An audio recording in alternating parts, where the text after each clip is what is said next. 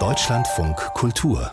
Buchkritik Robert Koch war einer der bekanntesten Wissenschaftler Deutschlands. Er entdeckte die Erreger von Milzbrand, Tuberkulose und der Cholera, Pionierleistungen allesamt in der Bakteriologie und Medizin, für die er ja 1905 den Nobelpreis erhielt. Einen neuen Blick auf den Forscher bieten jetzt die Lebenserinnerungen seiner zweiten Frau Hedwig, die erstmals veröffentlicht wurden. Unser Rezensent Günter Wessel hat sie gelesen. Über Robert Koch weiß man ja viel. Wer aber war Hedwig Koch? Na, über die findet man extrem wenig. Also sie war die Frau an seiner Seite, wie es, wie es immer so schön heißt. Man weiß, dass sie mal Tuberkulin ausprobiert hat oder Robert Koch es an ihr ausprobiert hat. Das war ein Mittel gegen Tuberkulose, was er entwickelt hatte, was nicht wirkte, aber heftige Nebenwirkungen hatte. Das war eigentlich Usus, dass man das so an den Assistenten ausprobiert. Er hat, seine Frau dafür genommen. Ähm, und man weiß eben, dass sie sehr, sehr jung war, als sie Robert Koch kennenlernte. Sie war 17, er war 46. Koch ließ sich dann von seiner ersten Frau scheiden und die beiden heirateten dann und sie, wie sie schreibt, gegen den erklärten Willen ihrer Mutter und den Rat einiger Freunde. Mhm. Und nun äh, hat sie also ein Buch geschrieben über ihr Leben. Wie genau und warum erscheint das Buch erst jetzt? Also sie hat das 1934 verfasst, elf Jahre vor ihrem Tod und 24 Jahre nach dem Tod von Robert Koch. Diese Erinnerungen waren dann Jahrzehnte verschollen. Also man wusste, dass es die gab. Es wurde auch mal immer ein bisschen raus zitiert, aber sie wurden nie veröffentlicht und sind jetzt zufällig im Archiv des Berliner Stadtmuseums gefunden worden. Das sind 80 Druckseiten, das ist ein sehr schmales Buch. Dann gibt es noch 80 Druckseiten dazu.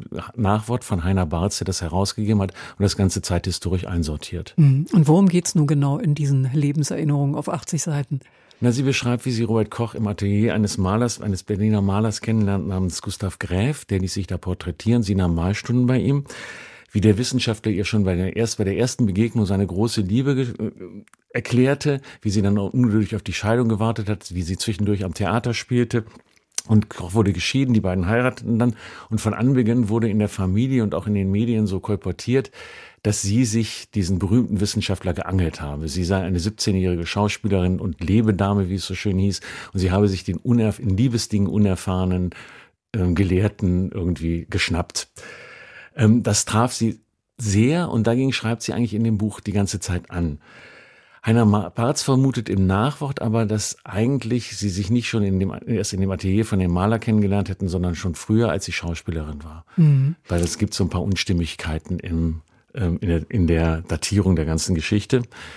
Und er schreibt dann weiter, dass er vermutet, dass das Manuskript nie veröffentlicht worden wäre, weil diese Beziehung zu Koch zum einen nicht standesgemäß war und zum anderen Robert Koch in diesen Memoiren nicht immer unbedingt positiv abschneidet. Wieso nicht positiv? Was ist denn daran so negativ?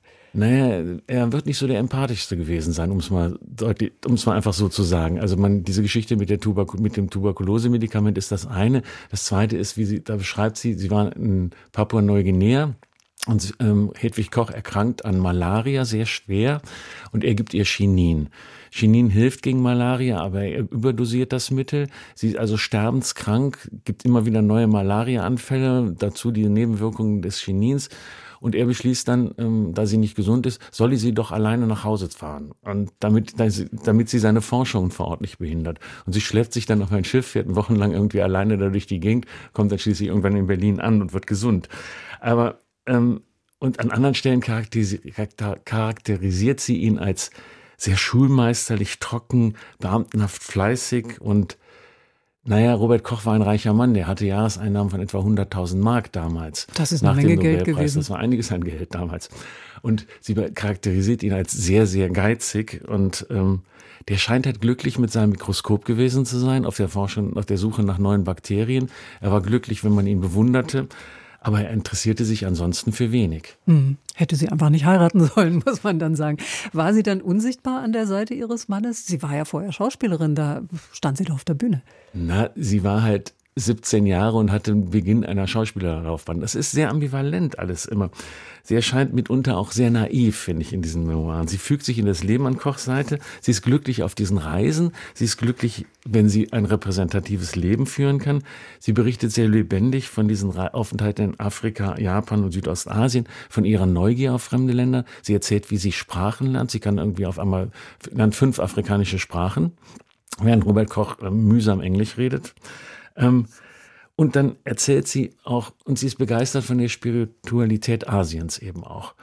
Und dann auf der anderen Seite gibt es das vergleichbar langweilige Alltagsleben mit diesem sehr alten Mann, das muss man einfach mal so sagen. Sie erzählt dann von Robert Kochs Tod und davon auch, wie entsetzt sie ist, als sie merkt, dass sie sozusagen komplett leer ausgeht. Das ganze Vermögen geht an die Tochter aus der ersten Ehe, die drei Jahre älter ist als sie selber.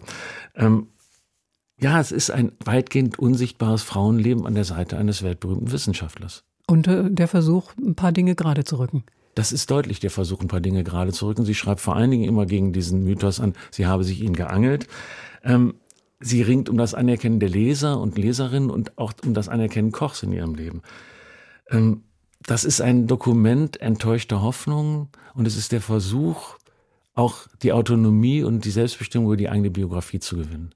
Hedwig Koch heißt das Buch Mein Weg mit Robert Koch, herausgegeben und mit einem äh, gleich langen Nachwort versehen von Heiner, Heiner Barz. Ähm, 168 Seiten hat der Band, also Autobiografie und Nachwort bei Wallstein erschienen, kostet 20 Euro. Rezensiert hat ihn Günter Wessel und unser Gespräch können Sie in unserer App nachhören, DLF Audiothek.